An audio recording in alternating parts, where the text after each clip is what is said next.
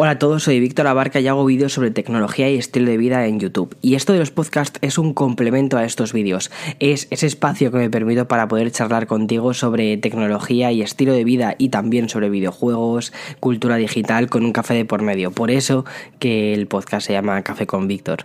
En fin, y el episodio de hoy es algo especial porque eh, yo ha sponsorizado el episodio y además el otro día hice una colaboración con ellos para traeros el Samsung Galaxy Watch Active al canal y decidimos hacer una cosa algo diferente. Es decir, sabéis que yo las reviews suelo hacerlas más pausadas, suelo intentar hacer que las tomas estén como ultra cuidadas y vamos, controlar todo en el espacio de casa. Bien, como yo digo es una marca más cercana, eh, decidimos hacer que fuese algo aún más cercano. Entonces la review fue una mezcla de blog con review tradicional y creo que quedó una mezcla bastante interesante, bastante diferente a la que suelo hacer habitualmente, yo me he quedado súper satisfecho con el resultado y mm, yo creo que, bueno, si no has visto el vídeo, échale un ojo y una cosa más es que escribió un artículo en su web que respondo muchas de las dudas que se quedan en el vídeo, por ejemplo, si el reloj es compatible con iOS o si es compatible con Android y qué cosas pierdes al utilizarlo con Android si no es con un teléfono de Samsung. Bien, todas, todas esas cosas, todas esas dudas pequeñitas las comento en la review que, que hice para ellos. En fin, te dejo el link en la descripción para que puedas entrar en su, en su web, leer el artículo completo y además justo al final del todo ellos han hecho un sorteo del reloj, sortean uno y creo que es antes del día 20 de este mes, el 20 de marzo. No estoy seguro, de todos modos, echa un ojo a sus condiciones para conocerlo. La verdad es que eh, ya fuera de la parte más de sponsorización, eh, me, me ha gustado mucho trabajar con ellos, principalmente porque cuando una marca te da tantísima libertad a la hora de crear un contenido, simplemente eso, eh, dices, venga, vamos a hacer una review de esto y hazlo a tu estilo, hazlo a, tu rollo, ¿no? Eso es genial, porque mm, dejar tanta libertad a un creador de contenido para hacer un contenido no es tan habitual y de verdad que, ha, sido, ha sido muy, muy, muy, muy cómodo trabajar con ellos. Siempre es muy cómodo, de hecho, la vez anterior que hice una colaboración con ellos fue en Navidad con el cuento de Navidad de Charles Dickens, que también me dejaron una libertad creativa espectacular. Y se volvieron a poner en contacto conmigo justo para esto, para decir, venga, vamos a hacer una review más eh, del estilo de tu canal y sobre todo traer eso, traer un producto que esté ahora mismo, que vaya justo a salir, porque en Estados Unidos salió el día 8 de marzo, pero en España creo que sale dentro de unos días. En fin, y la idea era eso, era vamos a coger un producto que esté a punto de salir, que sea interesante y vamos a dejarte completa libertad creativa para que lo desarrolles. Eso es una pasada, muy pocas marcas hacen eso, la verdad. O sea que no sé si estarán escuchando esto la gente, yo digo, pero de verdad que es mm, muchísimo de agradecer. En fin, ve al enlace que te dejo en la descripción eh, y léete el artículo, que además me lo he currado bastante. En fin, bueno, otra cosa que tengo que comentaros es que acabo de llegar ahora mismo de Las Vegas, hace, bueno, hace unas mm, cuatro horas que he llegado de Las Vegas, más o menos, un poquito más quizás. Despierto, no yo creas que llevo demasiado. Y ha sido un viaje un poco mm, extraño porque fui el lunes pasado, he vuelto el domingo, es decir, han sido como muchos días allí en Las Vegas. Y no creas que he hecho nada especial, es decir, fui a acompañar a Eloy porque él tenía un congreso y dije, oye, pues ¿por qué no? Voy yo también. Sabes que siempre me apunto a todos estos viajes, me encanta viajar, me encanta conocer cosas nuevas. Y aunque Las Vegas ya lo conocía, que habíamos estado el año pasado, también por otro congreso, eh, dije, bueno, pues seguro que una experiencia nueva saco de allí. Y la verdad es que tengo que serte súper sincero, no me ha gustado demasiado. Este segundo viaje que he hecho me ha decepcionado mucho. Me acuerdo que la primera vez que fuimos estuvimos tres días y mm, inicialmente como es, a ver, es muy espectacular, ¿vale? Y quizás los primeros días es como muy guau, las fuentes del Velayo, el Hotel Venetian, el, no sé, como que es todo muy de película, todo muy no sé, es, te sorprende. Pero cuando pasas esos primeros momentos de fascinación, que te puede durar como mucho un día, día y medio, nada, luego ya es como una especie de caída libre y cada vez lo vas viendo todo más cutre, más artificial, es muy, muy, muy artificial y mm, la sensación que tuve es de completa decadencia. Además que este viaje aproveché para eh, hacer la review del S10, bueno, para poner a prueba la cámara del S10, entonces estuve andando muchísimo por la ciudad, no tanto en la zona principal como es eh, de Strip, que es la zona donde están los hoteles, la avenida principal donde están eso, los hoteles que mm, ves casi siempre en las películas como Ocean's Eleven y cosas de esto, ¿no? Que ese es el Velayos. Eh, sino también eh, fui a la zona antigua de Las Vegas y andar desde esta zona hasta la zona antigua, que más o menos tardas una hora y media aproximadamente andando, es un camino eh, que vas como en caída libre ¿eh? de lo que es el... Mm, yo qué sé, el glamour esperpéntico, el glamour, sí, bueno, glamour, no diría glamour, diría desde el esperpento más excesivo, las góndolas falsas del Venetian, el, las fuentes del Velayos, el Caesars Palace, esa locura, ¿no? Eh, hasta llegar eso, a calles donde, no sé, a mí me dio mucha pena, me dio muchísima tristeza toda la parte de las antiguas Vegas. Es una ciudad bastante esperpéntica y muy, muy, muy, muy decadente. En fin, eh, ¿Es un viaje que recomiendo hacer? Mira, si vas a estar un día, día y medio o dos días, sí que lo recomiendo porque es bastante curioso. Es un, es un circo, es que es justo eso, es que es un circo. Lo comentábamos nada más llegar al aeropuerto, eh, empiezas eso, a ver a la gente con los sombreros de cowboy, pero mm, con LEDs. Eh, no sé, ves todo es, todo un show, ¿sabes? Ves todo ese show y mm, inicialmente, o sea, inicialmente dices, es, es, curioso. Si entras en el juego rápido, perfecto. O sea, te lo, te lo pasas bien. Pero si te cuesta entrar en el juego de el espectáculo esperpéntico, se te hace un poco cuesta arriba. En fin, esta vez quizás a mí se me ha hecho un poquitín más cuesta arriba porque ya, lo había, ya había conocido la parte más eh, divertida de Las Vegas esta vez como tenía mucho tiempo para explorar y para hacer cosas por allí pues no, no me pareció tan, tan, tan, tan interesante. Aún así aproveché para adelantar trabajo, para, sobre todo para meter muchísima caña en la review del S10, para poder lanzar la review de, mm, del Galaxy Watch Active, que la lancé a mitad de semana más o menos, y mm, también para algún que otro vídeo que veréis durante esta semana, que yo creo que va a ser, que os va a gustar bastante. En fin, y ya me meto de lleno en el episodio de hoy porque han pasado varias cosas esta semana que merece la pena comentar a nivel del mundillo de la tecnología que me parece muy interesante porque nos están dando muchas pistas de hacia dónde estamos yendo, ¿no? En este, en este loco mundo de mm, sacar cosas y hardware y procesadores y en fin. Y una cosa muy interesante es que creo que el hardware cada vez está siendo más irrelevante para las grandes empresas y se están centrando muchísimo no solo en el software, sino en servicios, en ofrecer servicios, en este caso de suscripción. Ya hice un podcast hablando justo sobre el tema de los servicios de suscripción y la cantidad de cosas que estamos suscritos que muchas veces ni siquiera utilizamos eh, no voy a ir por ahí, sino que voy a hablar de las cosas nuevas que van a venir o que se están rumoreando que van a venir dentro de muy poquito y que nos dan una pista bastante interesante hacia dónde va el futuro. Bien, a principios de semana, mm, seguro que si estás en internet metido, viste que Apple empezó a lanzar las invitaciones para el día 25 de marzo, que va a lanzar, va a hacer un evento especial y parece que va a estar centrado en su servicio de streaming de vídeo. A ver, parece porque la invitación mm, daba muchísimas pistas sobre lo que era y luego además se lleva rumoreando desde hace ya como un par de años que Apple estaba trabajando en todo el servicio de eh, películas y series creadas por ellos para competir con otros servicios de suscripción tipo Netflix o HBO o cosas así Y, mm, y, nada, parece que ya por fin la cuenta atrás está a punto de terminar. El día 25 saldremos de dudas. Yo tengo muchas ganas de conocerlo, pero me parece muy interesante también hacia dónde está yendo Apple.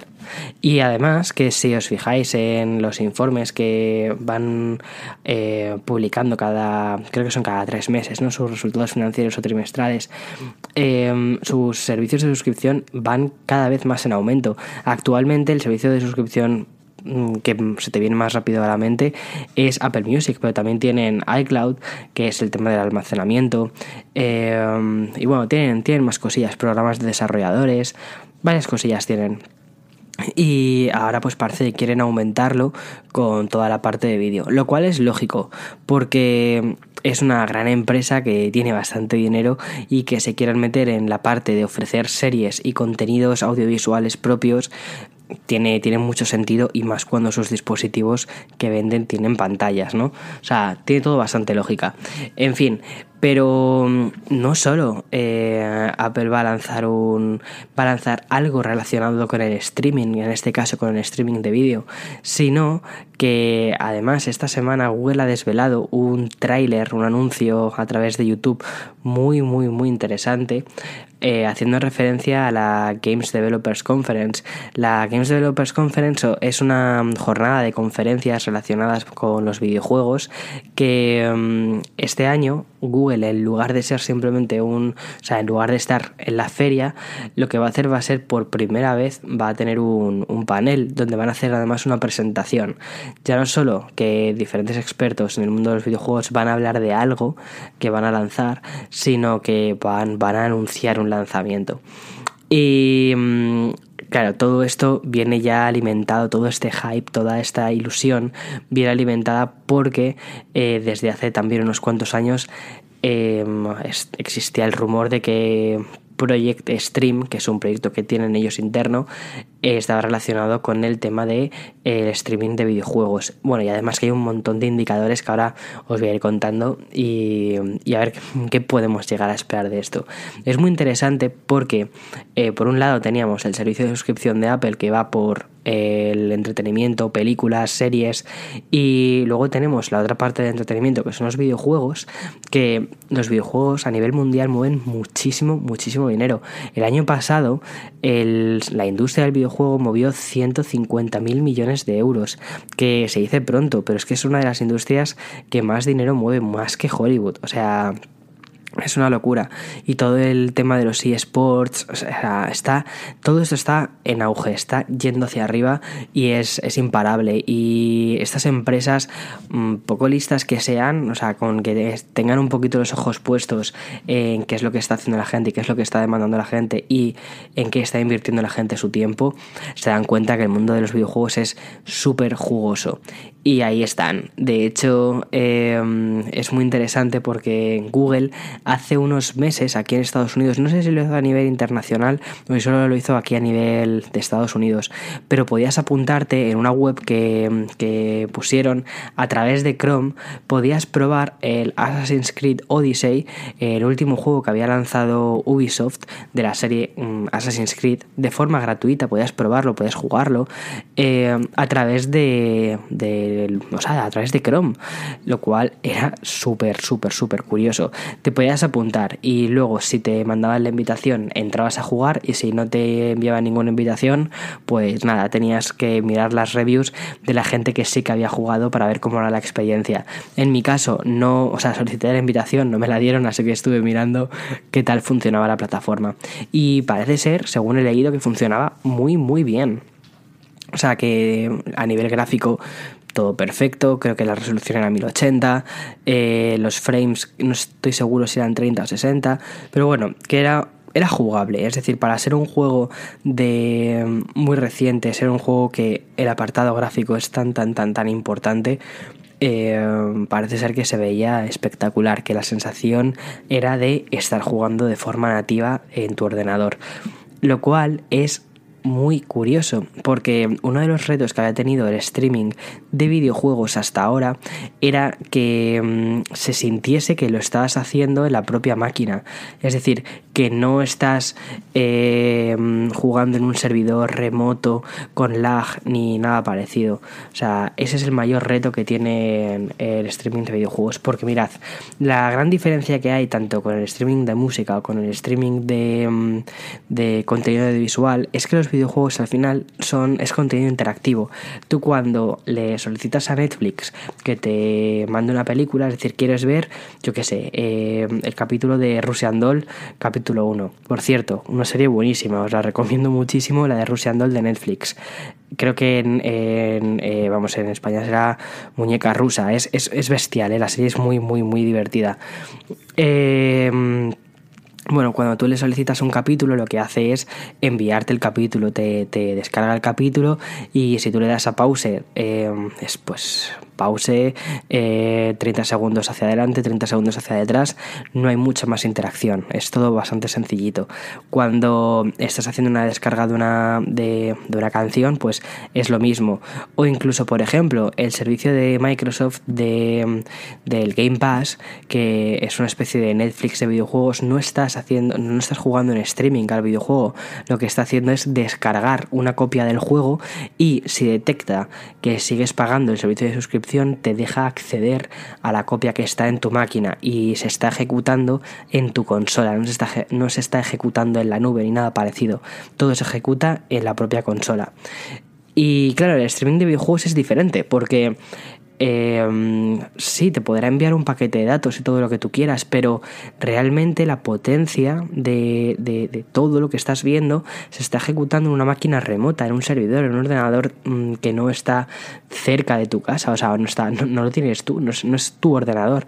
Entonces, el gran reto que había hasta ahora era el lag por ejemplo, tu personaje querías moverlo hacia la derecha, pulsabas la tecla para moverlo hacia la derecha y ¿qué es lo que hacías? Bueno, primero el ordenador te tenía que enviar a el dispositivo desde donde estabas eh, el escenario, te tenía que enviar la posición del monigote. Tú tenías que pulsar la tecla, que eso manda una nueva coordenada, manda una nueva orden eh, al ordenador y el ordenador te tiene que devolver el resultado de lo que acabas de marcar.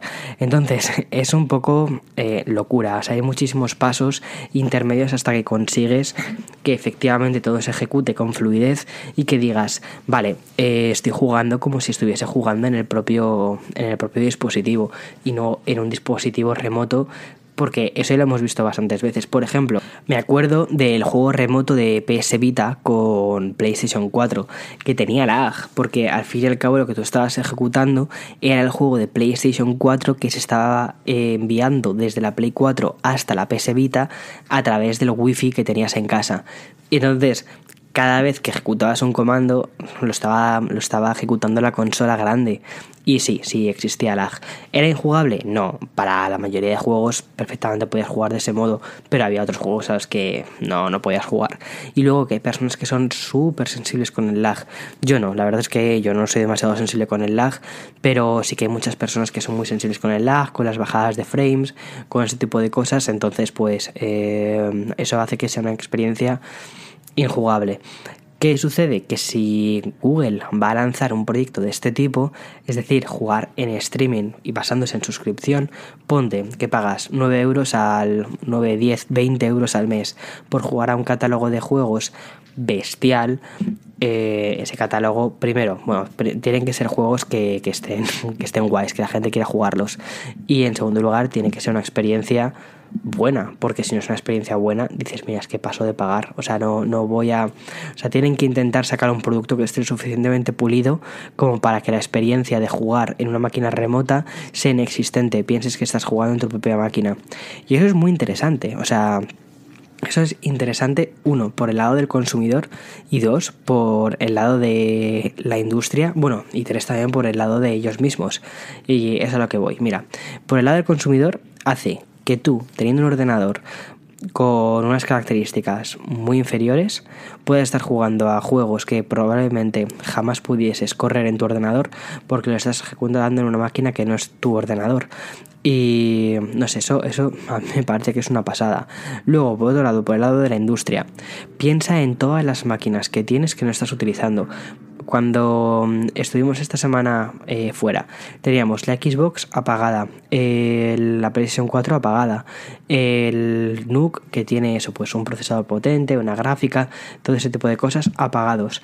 Es un dinero que, que tú desembolsas, ponte, yo qué sé, en un ordenador, vamos a poner un supuesto, 3.000 euros Vale, desembolsas 3.000 euros en un ordenador y mm, tú esperas que ese ordenador te dure 3 años. Entonces, ¿qué es lo que haces? Estás dividiendo el precio del ordenador en 1.000, 1.000 y 1.000 cada año.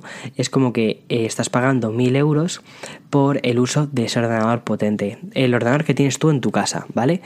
Eh, ¿Qué pasa? Que tú no tienes, o sea, tú no estás usando tu ordenador las 24 horas del día. Entonces, em, digamos que parte de ese dinero que te ha costado el ordenador y que estabas pensando en rentabilizar en cuanto a tiempo, no lo estás rentabilizando porque no lo estás usando. Entonces, ponte que al final de esos tres años, el uso que le das puede ser un año y medio. Entonces, al final estás pagando eh, pues muchísimo más dinero por el ordenador. O sea, no, no, lo estás dividiendo como inicialmente pensabas. No sé si me explico. Sin embargo, cuando estas empresas deciden comprar ordenadores y montarlos en sus servidores para que corran estos videojuegos, esos ordenadores están funcionando constantemente las 24 horas. Entonces el precio de esos componentes los dividen entre sus usuarios. Entonces es como que tú estás accediendo, por ejemplo, a una 1080. Si la 1080 vale X, la estás compartiendo con un montón de personas diferentes porque en este momento la estoy utilizando yo, pero en otro momento la está utilizando otro. ¿Sabes? Estás alquilando en cierta medida un hardware. Tú no eres propietario de ese hardware. Eh, el propietario de ese hardware, en este caso será Google. Tú lo que estás, eh, tú lo que estás haciendo es acceder a ese hardware y mm, pagar por un tiempo un equivalente, que luego al final eh, ese, tipo de servicios de suscripciones consume todo lo que tú quieras. Si quieres utilizarlo 24 horas, lo vas a pagar igual que si, lo, que si consumes una hora. La realidad es que al final todos, todos estos negocios se sustentan en todas esas personas que realmente no hacen un uso tan hardcore, tan intenso de, de lo que están pagando. Piensa en todas esas personas que están suscritas a Netflix y que realmente no están eh, viendo Netflix las 24 horas del día. Por ejemplo, nosotros tenemos Netflix y en absoluto, mm, o sea, que podemos ver, no sé, eh, tres horas de Netflix a la semana como mucho pues eso, entonces mm, al final ¿qué haces? Sostienes el negocio porque estás permitiendo que otras personas que vean 12 horas de Netflix diarias, por ejemplo, que estoy convencido que habrá gente que vea 12 horas de Netflix diarias y me parecerá genial, eh, puedan hacer que, que, lo vean y que no estén pagando por minuto. Un ejemplo. Entonces, a nivel de industria es muy interesante como eh, esta especie de industria compartida, de compartir cosas, compartir hardware, compartir patinetes, ¿no? Compartir eh, coches, compartir. También se va, se va a ver en la parte de compartir hardware, porque tú no vas a tener ese hardware, sino que vas a acceder a ese hardware de forma remota. Vas a acceder también a esos juegos, que eso es software, de forma remota. Vas a hacer un, un uso compartido de todas estas cosas. A mí personalmente me tiene fascinado. O sea, me parece súper interesante porque ya no solo que probablemente no tengamos que actualizar nuestros equipos tan frecuentemente, sino que mm, además no se va a generar tantísima basura como se genera, porque mm, sale un nuevo dispositivo, pum, te lo compras, ¿qué haces con el anterior? Lo reciclas, sí, pero no todas las empresas reciclan los dispositivos del mismo modo, no sé si me explico. Eh, entonces, yo qué sé, pues creo que quizás podemos intentar tener menos basura eh, de ese modo. Pero bueno, creo que la realidad, lo, o sea, el mayor beneficio más, más, más, más, más directo es eso, es el eh, pagar por un acceso a un, a un servicio y no tanto por un acceso a un hardware y después de ese hardware hacer un uso de ese hardware, no, sino que realmente estás accediendo a un servicio. Es, es, es un Airbnb, si es que no deja de ser eso, es una, es una propiedad compartida. En este caso, pues vas a comprar una serie de mm, ancho de línea, eh, una gráfica, un procesador, un acceso a un ordenador remoto. Pero bueno, es muy interesante eso. De todos modos, Google que probablemente esto lo anuncien el día 19, eh, es decir, ya, lo van a anunciar dentro de nada. Eh, es muy interesante porque no solo eh, ellos van a ser de los primeros que lo saquen, de una forma tan tan tan visible, o sea, con una conferencia, sino que, bueno, Microsoft lleva haciendo sus mm, cositas con Xcode. Xcode es un servicio que también tiene Microsoft que ya está empezando a, hacer sus cosas respecto al juego en streaming. Porque Microsoft es una de las pioneras, o sea, es una de las que está empujando más la industria porque ellos tienen una gama que es juegos, que es, es Xbox. Y mm, ellos lo que quieren es que en el futuro tú no te compres una Xbox, sino que al final estés pagando por un acceso a los juegos de Xbox.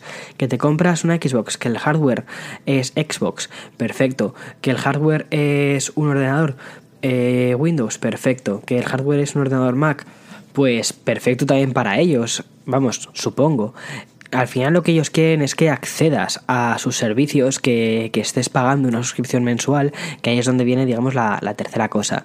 El por qué es muy bueno no solo tanto para la industria, es decir, que estás compartiendo cosas, o para el usuario, que no tienes que comprar nuevo hardware, sino también para ellos, que es la tercera patita de por qué el servicio de streaming es genial, sino eh, porque también para ellos es un beneficio, porque al final lo que están haciendo es que tengan clientes que todos los meses les están facturando dinero ya sean eso, 10 euros, 15 euros con suscripciones premium, 20 euros, no sabemos cuánto podrá costar todo esto, pero son, son clientes recurrentes y te dejas más dinero en, en la parte de suscripción que en la parte de hardware.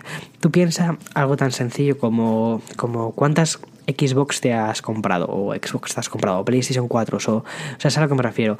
Al final tú compras el hardware una vez, y ese hardware esperas que te dure 4 o 5 años, pero las empresas no sacan tanto dinero de la venta de hardware.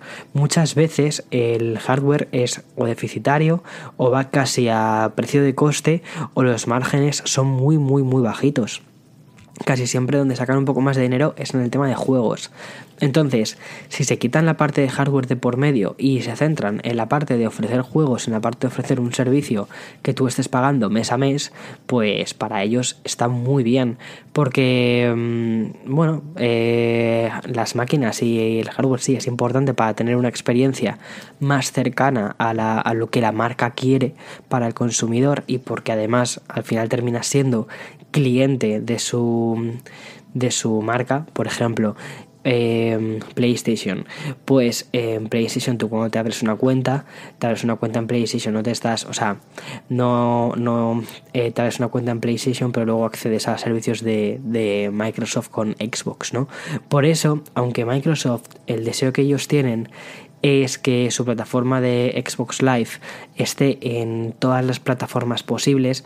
Están en conversación con, con, Sony, están en conversación con Nintendo, según han comentado, pero también han comentado que esto va a ir muy, muy, muy lento porque estas compañías mm, son muy reacias inicialmente a decir, venga, sí, accede a nuestros usuarios, accede a nuestros clientes eh, bueno, es, es, comprensible. Si no ven un beneficio directamente eh, que les favorezca a ellos.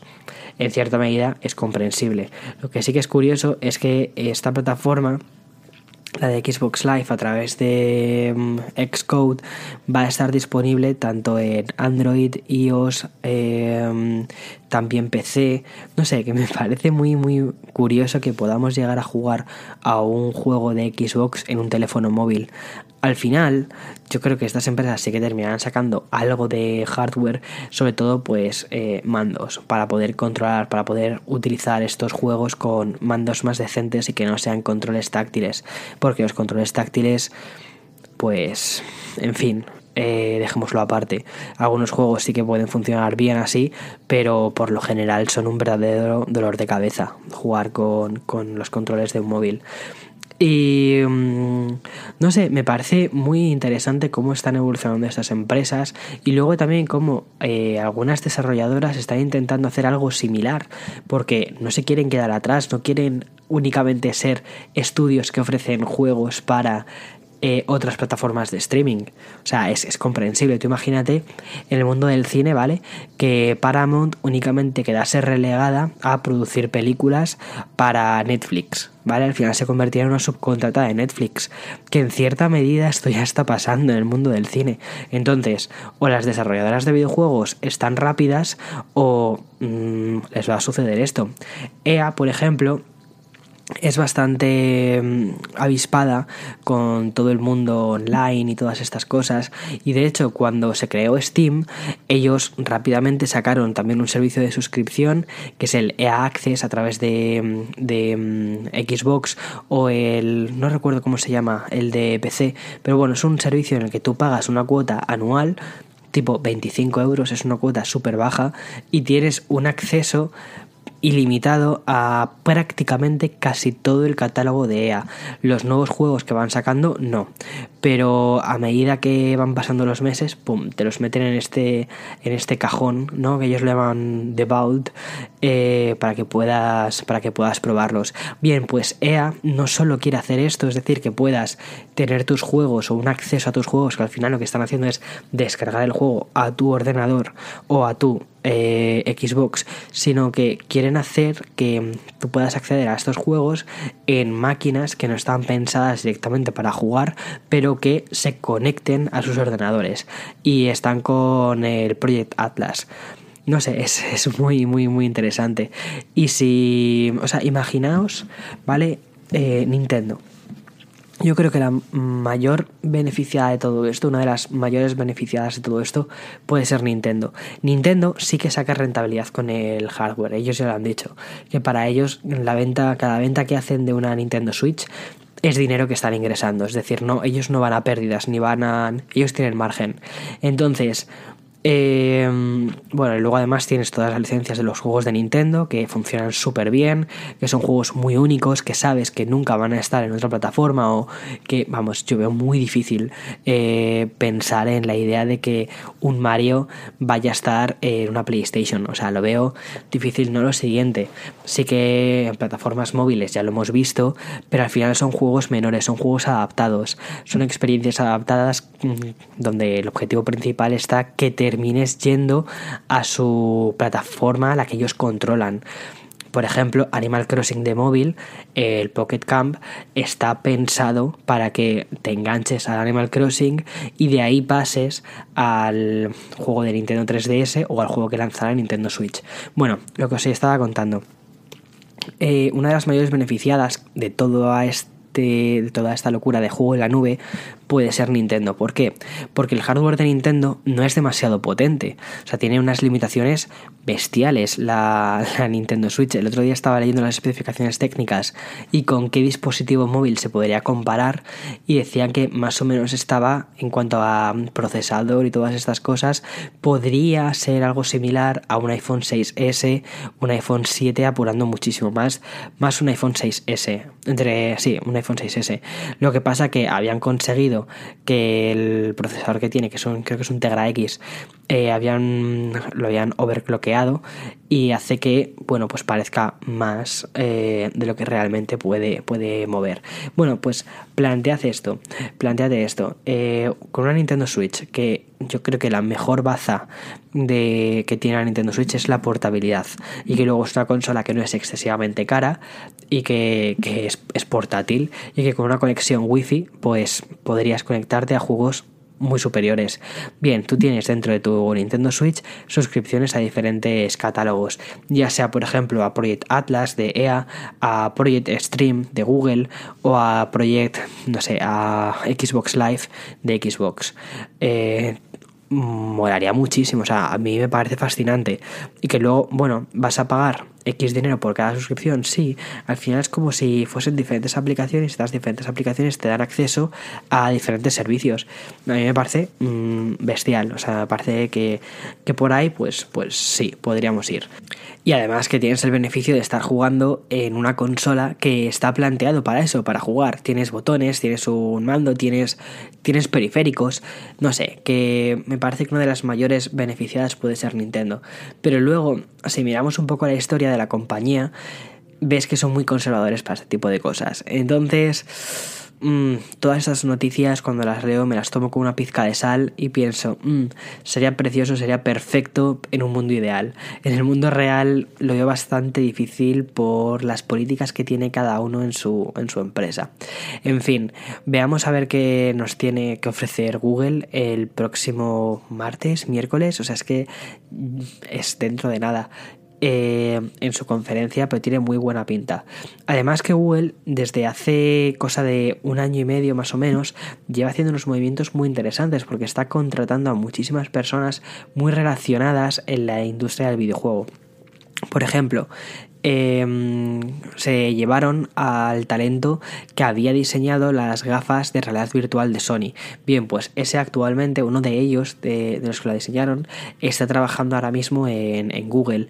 También se han llevado a productores de juegos, o a la productora, por ejemplo, de los primeros Assassin's Creed, es una de las vicepresidentas de, Google. O sea, están eh, atrayendo muchísimo talento que viene de la industria del videojuego y les están dando puestos de muchísima responsabilidad.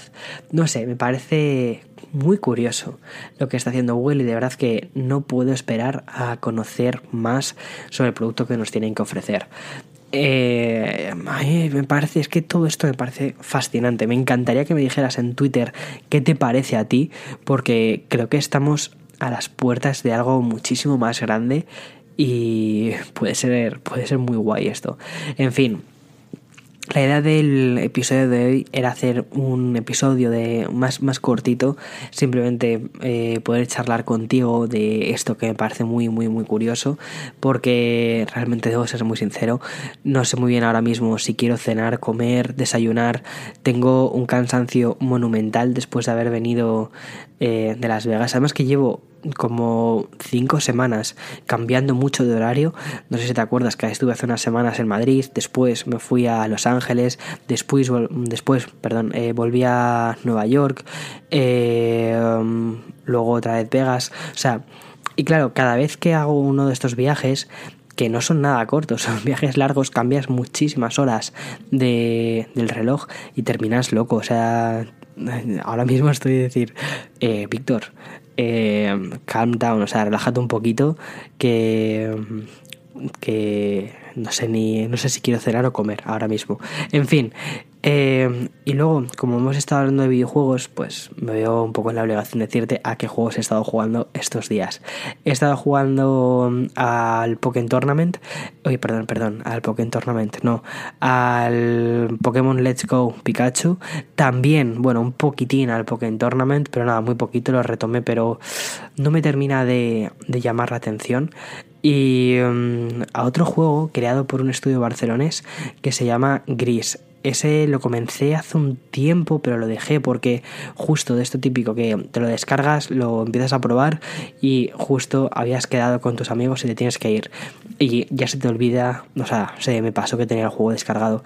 Y ayer justo lo volví a recuperar un poquito antes de entrar en el, en el avión y es, una maravilla. Es un juego de Nintendo Switch, es una maravilla cómo está hecho, es precioso, tiene la esencia de los juegos de That Game Company, como por ejemplo juegos tipo Journey, Flower.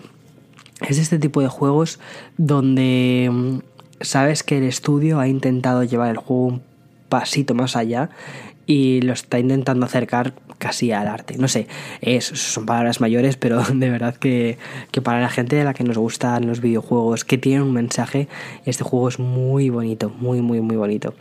En fin, Eh, eso es lo que he estado jugando, eh, pero sobre todo he estado centrado en, en, crear nuevas reviews, en crear nuevas cositas para vosotros que veréis esta semana y no puedo esperar a dar al botón de publicar. Bueno, antes tendría que empezar a grabar los vídeos.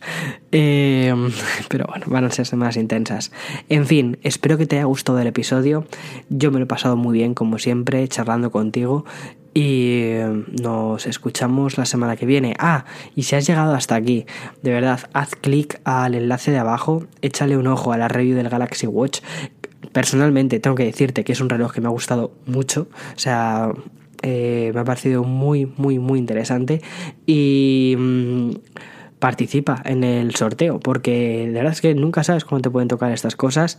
Y mm, quizás eres tú, o sea, a quién le puede tocar. En fin, hasta aquí el episodio.